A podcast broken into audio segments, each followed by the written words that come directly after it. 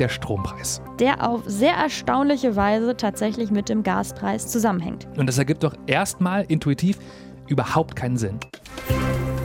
News Junkies. Verstehen, was uns bewegt. Ein Podcast von RBB24 Inforadio. Leonie Schwarzer und Konrad Spremberg hier, die News Junkies am 30. August 2022.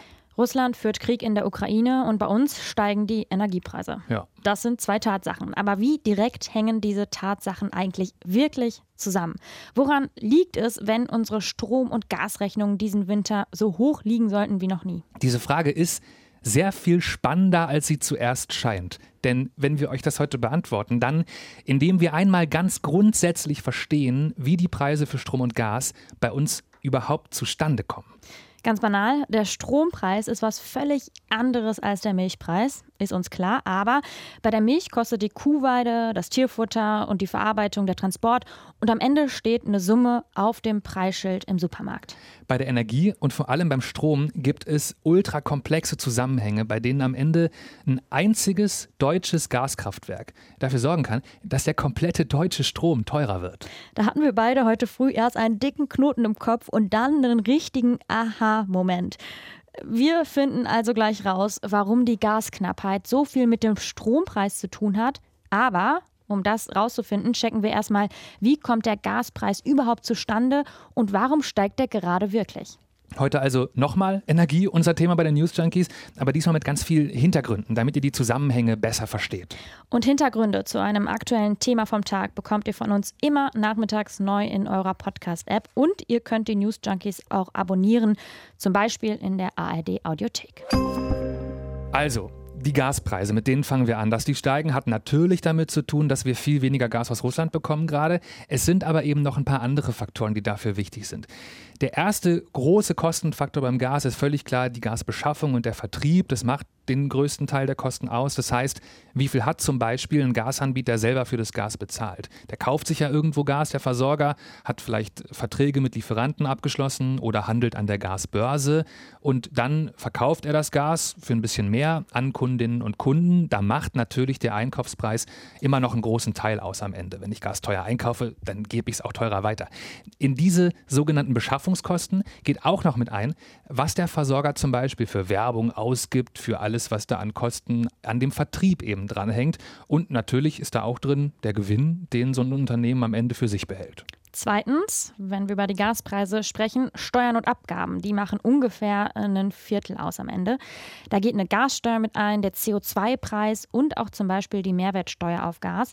In Zukunft Ab Oktober spielt da dann auch die Gasumlage eine Rolle, die die Bundesregierung beschlossen hat und dazu gleich noch mal ein bisschen mehr. Und dann ein dritter Faktor, der beim Gaspreis eine Rolle spielt, sind Netzentgelte. Damit ist all das gemeint, was an Rohren zum Beispiel liegt, damit das Gas auch zu euch nach Hause kommt. Also die Nutzung von Gasnetzen, von diesen, diesen Autobahnen für Gas, das kostet halt einfach. Und dafür zahlt der Gasversorger eine Gebühr. Diese Gebühr, die Maut sozusagen, ist auch im Gaspreis enthalten, den ihr dann an eure Gasversorger bezahlt. So, also kurz durchatmen. Ich fasse zusammen.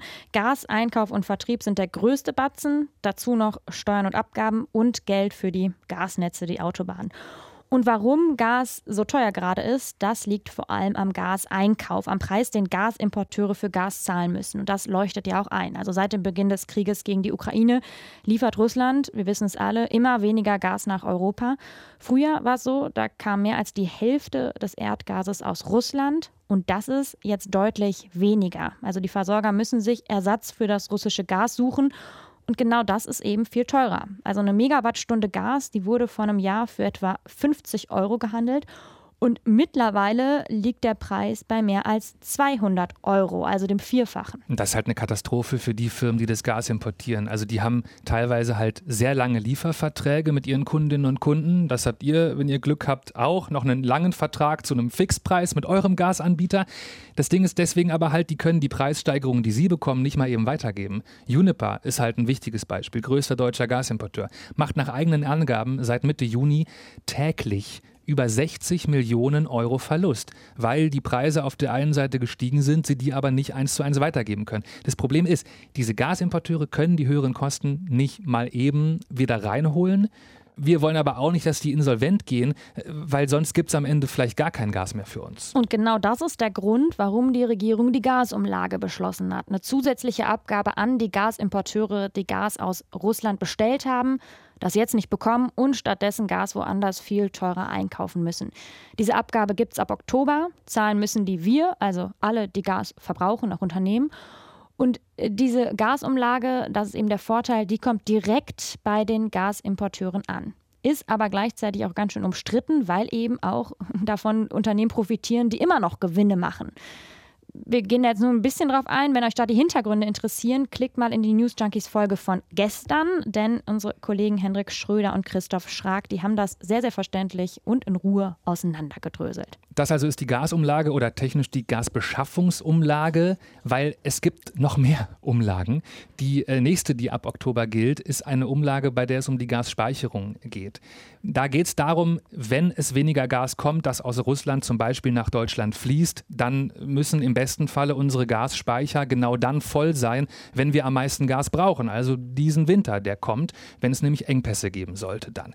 Und äh, damit das besser funktioniert, gibt es eben auch einen deutlich kleineren Centbetrag, der dafür noch drauf geht, je Kilowattstunde. Das Ziel ist, dass wir zum 1. November fast volle Gasspeicher haben, 95 Prozent Füllung. Ja, und Mitte August waren die Speicher so zu drei Viertel, 75 Prozent gefüllt. Und damit in diese Speicher eben noch mehr Gas kommt, kümmert sich ein Unternehmen darum, das heißt Trading Hub Europe. Und natürlich, das kostet Geld, damit die die Gasspeicher füllen. Und dafür gibt es eben diese sogenannte Gasspeicherumlage. Und eine weitere Umlage, über die noch gar nicht so viel geredet wird, die es aber technisch schon längst gibt, die nur halt bei 0 Euro lag bisher, die wird auch relevant jetzt. Da geht es um Regelenergie. Das ist Energie, die nur dafür gebraucht wird, so ein Gasnetz stabil zu halten. Da muss halt Energie durchfließen, auch dann, wenn sie gerade an bestimmten Orten nicht gebraucht wird zum Beispiel. Auch damit das in Zukunft gesichert ist, müssen Gasversorger so eine Umlage ab Oktober bezahlen. Heißt sehr viele Umlagen, heißt auch sehr viel mehr Geld, was wir als Verbraucherinnen und Verbraucher zahlen müssen. Und um dagegen zu steuern, will die Bundesregierung auf der anderen Seite uns als Verbraucherinnen und Verbraucher auch entlasten. Und zum Beispiel soll die Mehrwertsteuer auf Gas sinken. Also kann man sich ein bisschen so vorstellen, es kommen Abgaben an den Staat hinzu, die Umlagen. Gleichzeitig sinkt aber auch eine andere Abgabe, und zwar die Mehrwertsteuer. Trotzdem muss man aber sagen, unterm Strich wird es für Verbraucher teurer. Also nach einer Berechnung von Check24 zum Beispiel heißt das für ein Einfamilienhaus, in dem vier Leute wohnen, ungefähr 275 Euro mehr kosten. Also wenn wir sagen plus plus Umlage minus Mehrwertsteuer, trotzdem im Endeffekt ja, müssen wir mehr Geld zahlen. Ich fasse nochmal zusammen, woraus so ein Gaspreis besteht, weil das ist bei allen möglichen Energieformen erstmal total ähnlich. Also der Gaspreis besteht zum großen Teil aus den Beschaffungskosten und den Transportkosten, Netze und so. Dazu kommen dann noch Abgaben an den Staat und in diesem besonderen Fall jetzt eben noch neue Abgaben, diese Umlagen, mit denen der Staat eigentlich die Gasunternehmen ganz am Anfang wiederum entlasten will, halt bei den Beschaffungskosten. Und das alles, vor allem wie sich der Preis zusammensetzt, ist beim Strom erstmal ziemlich ähnlich. Erstmal. Ja, damit kommen wir zu dem Vergleich, der das heute spannend macht, finde ich. Unser Thema 2 ist der Strompreis. Der auf sehr erstaunliche Weise tatsächlich mit dem Gaspreis zusammenhängt. Und ich, hab, ich fand das null intuitiv erstmal, als ich es kapiert habe. Ja, voll. Also die aktuelle Situation ist, auch die Strompreise steigen, bald wohl so stark, dass sie deshalb im Wirtschaftsministerium auch dafür gerade Entlastungsideen suchen. Und das ergibt doch erstmal intuitiv überhaupt keinen Sinn. Nee. In Deutschland kommt Strom vor allem aus erneuerbaren Energien, Braunkohle und Atomkraftwerken. Der Erdgasanteil, also das, was so teuer geworden ist jetzt, lag letztes Jahr brutto bei 15 Prozent. Heute wird es noch weniger sein.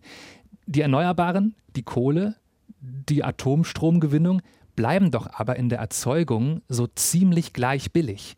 Nur die Gaspreise steigen krass. Wie kann es also sein, dass in Deutschland ausgerechnet das teuerste Kraftwerk, das Gaskraftwerk, am Ende den kompletten Strompreis diktiert? Ja, dieser Frage wollen wir auf den Grund gehen. Aber um das zu verstehen, müssen wir erstmal klären, wie Strom in Deutschland gehandelt wird. Also wie mein Stromanbieter den Strom einkauft, den er dann an mich verkauft. Oder auch wie Unternehmen in der Industrie den Strom kaufen, den sie verbrauchen. Dafür mhm. gibt es nämlich grob zwei Konzepte und viel davon, muss man sagen, ist erstmal ganz ähnlich wie beim Gas. Ungefähr die Hälfte des Stroms kaufen Industrie, Stadtwerke und so weiter direkt bei den Erzeugern. Die andere Hälfte, Tendenz steigend, die wird an der Strombörse gehandelt. Das ist vor allem die Europäische Energiebörse mit dem Sitz in Leipzig. Genau, und da gibt es wiederum zwei Verfahren. Ein großer Teil vom Strom an der Börse wird als sogenannte Futures verkauft. Auch das ist tatsächlich ähnlich wie beim Gas. Das habe ich schon mal gelesen. Also ich kaufe heute Strom beim Produzenten, den der aber erst in ein paar Monaten oder Jahren produziert und dann an mich liefert, richtig? Genau. Und das ist deshalb attraktiv, weil Stromhändler, Industrie und so weiter die Preise dann lange im Voraus kennen und damit planen können. Aber klar, die Firmen wissen heute natürlich nicht exakt, wie viel Strom sie in ein paar Jahren verbrauchen werden. Und darum müssen sie noch kurzfristig Strom dazu kaufen. Und dafür gibt es den sogenannten Spotmarkt. Wie kurzfristig wird da gehandelt? Oft für den nächsten Tag, mhm. aber sogar auch für den gleichen Tag bis zu fünf Minuten, bevor der Strom äh, geliefert wird. Also das ist super flexibel, aber dann eben auch klar teurer und der Preis, der schwankt dann auch viel stärker. Okay, und jetzt sind wir beim Kern des Problems und bei der großen Besonderheit vom Strommarkt. Das habe ich heute verstanden. Es ist vor allem dieser Spotmarkt, also der ganz kurzfristige Stromeinkauf, wegen dem die Strompreise gerade steigen, obwohl in der Produktion eigentlich nur Gas teurer wird. Der Zusammenhang kommt daher. Und das Prinzip, das daran schuld ist, nennt man Merit Order. Und du hast es vorhin schon kurz gesagt, das teuerste Kraftwerk diktiert am Ende den Strompreis? Genau, weil an der Börse jede Kilowattstunde Strom zur gleichen Zeit immer auch gleich viel kostet, egal wo sie herkommt. Das heißt, der Betreiber von einer Photovoltaikanlage bekommt für die Kilowattstunde Strom genauso viel wie der Betreiber von einem viel, viel teureren Kohlekraftwerk. Und eben auch wie von Gaskraftwerken zum Beispiel. Merit Order bedeutet, alle Produzenten bieten ihren Strom zu ihrem jeweiligen Preis an. Den Zuschlag bekommen dann zuerst die günstigsten Produzenten, klar, also die erneuerbaren Energien sind das in der Regel. Deren Strom reicht aber noch nicht aus. Darum kommen Atomkraftwerke dazu, die kosten ein bisschen mehr. Reicht immer noch nicht, also kommen auch noch Kohle und am Ende Gas in diesen Mix rein, bis der Strombedarf eben gedeckt ist eigentlich ein kluges Modell, weil die teuersten Anbieter ihren Strom dadurch gar nicht erst verkauft kriegen. Ja. Das heißt, umso mehr günstige erneuerbaren Energien es gibt, desto mehr teure fossile Energien werden aus dem Strommix sozusagen rausgedrängt. Und dadurch sollten die Preise insgesamt ja deutlich sinken. Und das war auch lang genau der Effekt. Aber jetzt ist ein Detail im Merit Order Prinzip halt sehr wichtig. Der Einheitspreis für jede Kilowattstunde Strom, den bestimmt immer das teuerste Kraftwerk, das gerade noch Strom an der Börse verkauft bekommt. Das klingt erstmal komisch, aber ist eigentlich schon logisch, weil wenn alle den gleichen Preis bekommen, dann muss ja auch der teuerste Anbieter seine Kosten decken können, sonst würde er gar nicht erst produzieren. Das heißt, es bekommen am Ende einfach alle genauso viel Geld, wie der teuerste Anbieter bekommt. Ja, und wer ist dann heute der teuerste Anbieter? Völlig klar, die Gaskraftwerke. Ja. Also wenn ich es richtig verstehe, heißt das, ist auch nur ein einziges Gaskraftwerk am Netz. Und dieses eine Kraftwerk ist meinetwegen zehnmal so teuer wie die anderen, dann bestimmt trotzdem dieses eine Kraftwerk den Preis für alle. Es ist genau so. Und natürlich gibt es Phasen, da brauchen wir gar kein Gaskraftwerk. Wenn tagsüber die Sonne scheint und viel Wind weht, dann kann das bedeuten, dass so viel Strom aus Erneuerbaren im Mix drin ist, dass man dann gerade alle Gaskraftwerke mal ausschalten kann. Aber der Ertrag aus Erneuerbaren ist eben nicht gut planbar. Man braucht also flexible Kraftwerke, um auf solche Löcher reagieren zu können. Und so perfekt flexibel, dass du es halt kurz hoch und wieder runterfahren kannst, ist eben genau das Gaskraftwerk. Mit der gravierenden Folge, dass jedes Hochfahren den Strompreis für den kompletten Markt zum Teil extrem viel teurer macht. Und hier ist dann auch der Aha-Moment. Darum also ist der Strompreis so vom Gaspreis abhängig, mittelbar also auch von Russlands Krieg. Und deshalb versucht der Bundeswirtschaftsminister Robert Habeck auch gerade nicht nur den Gaspreis zu stabilisieren, haben wir eben drüber gesprochen, über die Umlagen, sondern er will auch für den Strompreis einen stabilisierenden Mechanismus finden. Meinst du denn, Konrad, es wird dieses Merit-Order-Prinzip noch lange geben oder glaubst du eher, es wird abgeschafft? Also wenn ich die Diskussion gerade richtig überblicke, dann wäre schon beides denkbar und es wird im Ministerium ja auch beides geprüft, oder? Ja, also der Spiegel schreibt, Habecks Leute arbeiten gerade an einer Übergewinnsteuer. FDP ist davon ja gar kein Fan, wie wir wissen, aber in dem Fall an einer speziellen und zielgerichteten Übergewinnsteuer nur für den Energiesektor. Also das könnte so aussehen, dass die Produzenten vom billigsten Strom, also vor allem Erneuerbare und Braunkohle, dass die alle Gewinne über einem normalen Maß eben dann an den Staat abgeben müssten. Das Argument ist klar, wer zum Beispiel billigen Windstrom produziert, kriegt wegen der aktuellen Situation quasi rein zufällig viel mehr Geld für den gleichen Strom. Geld, was wir Stromkunden dann letztendlich ohne wirklich guten Grund bezahlen müssen. Und das könnte der Staat halt nehmen und den Menschen über irgendein Modell als eine Entlastung zurückgeben. Das wäre also ein Plan, mit dem man das Grundprinzip Merit Order behalten könnte. Es würde aber ein Teil des Geldes halt zur Bevölkerung und Industrie zurückfließen. Andere Konzepte wären so richtige Systemalternativen. Also dann wirklich weg von diesem Konzept, das teuerste Kraftwerk bestimmt den Preis für alle. Und die wohl realistischste Idee in diese Richtung kam jetzt von Griechenland. Und auch andere europäische Regierungen finden das schon ganz gut. Da würde man es die Idee, den Strommarkt in zwei Teile teilen.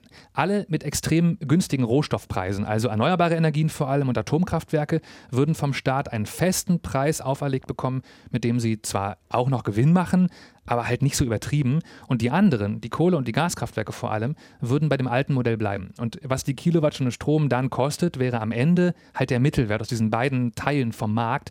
Das wäre dann wohl deutlich günstiger als heute, weil eben nicht mehr ein paar Firmen so astronomische Gewinne hätten. Und diese Lösung würde wohl auch europaweit funktionieren, was ein wichtiges Kriterium ist. Ja, das ist eine Idee. Ich habe noch von zwei anderen gelesen, die gerade diskutiert werden. Aber die gehen nicht so sehr an den Kern des Problems, sondern da geht es eigentlich eher um staatliche Hilfen. Also die Bundesregierung könnte zum Beispiel beschließen, einfach komplett die Nebenkosten zu übernehmen. Also Kosten für den Netzbetrieb, Umlagen, Steuern. Aber Problem an dieser Idee ist so ein bisschen, wenn der Einkaufspreis weiter steigt, dann würde das natürlich immer weniger bringen, weil die Nebenkosten einfach einen geringeren Teil einnehmen. Weil ähnlich wie ich es eben auch beim Gas erzählt habe, der Strompreis wird vom Einkaufspreis bestimmt, aber eben auch durch Kosten für das Netz und Steuern. Und dann, das war jetzt so die eine Idee, gibt es noch eine andere, die ist vor allem in der SPD beliebt. Der Staat könnte unseren Strom mit Steuergeld auf einen Fixpreis drücken aber nur eben für die ersten so und so viel 1000 Kilowattstunden. Damit wäre dann der Grundbedarf an günstigem Strom gedeckt und nur wer viel verbraucht, müsste dann sozusagen Strom zu teuren Marktpreisen dazu kaufen. Was diese verschiedenen Ideen jeweils bringen und kosten würden, das scheinen sie gerade im Wirtschaftsministerium alles mal durchzurechnen und dann Vorschläge zu machen. Bei diesen letzten beiden Subventionsmodellen würde ich halt sagen, ist der Nachteil, du änderst damit nichts am Grundproblem. Und du butterst sehr viel Steuergeld in die Zufallsgewinne von Firmen, die billigen Strom produzieren. Das sehe ich da so als bisschen Nachteil. Warum Strom so viel teurer wird und das so stark mit dem Gaspreis zu tun hat, das liegt am Grundprinzip der Strompreise, der Merit Order. Das haben wir, die News Junkies, heute verstanden und ihr da draußen hoffentlich auch. Damit haben wir uns vor allem in diesen sehr speziellen Unterschied zwischen Strom und Gas heute reingegraben und verstanden, wie diese Preise zustande kommen. Der andere Schwerpunkt, über den gerade viel diskutiert wird, das Thema Gas und die Gasumlage, mit der jetzt gar nicht mehr so viele zufrieden sind, wie bevor sie eingeführt wurde. Das war gestern Thema bei den News Junkies. Wir haben gerade einen kleinen Energieschwerpunkt hier am Laufen, habe ich das Gefühl. Ist das auch ein wichtiges Thema. Ist eine spannende Folge geworden, weil man da mal versteht, was eigentlich an dieser erstmal nachvollziehbaren Gasumlage die ganz große Schnapsidee von Robert Habecks Ministerium war. Und wenn ihr das verstehen möchtet, checkt die Folge, in der Hendrik Schröder und Christoph Schrag euch das erklären. Das ist die Folge vom Montag, also von gestern, 29. August. Und vielleicht habt ihr ja noch weitere Energiefragen, Energiethemen, über die wir sprechen, mit denen wir uns äh, beschäftigen sollen. Meinst du, wir machen eine Energiewoche draus oder Vielleicht, wenn es sich anbietet. naja, wenn, oder auch andere Ideen, schreibt sie uns gerne an newsjunkies.rbb24inforadio.de. Dahin auch gerne all euer Feedback. Wir freuen uns natürlich vor allem über Positives.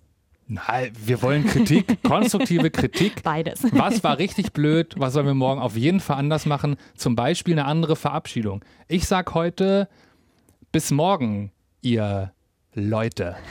Ich sage goodbye, see you tomorrow. Tschüss. Tschüss. News Junkies. Verstehen, was uns bewegt.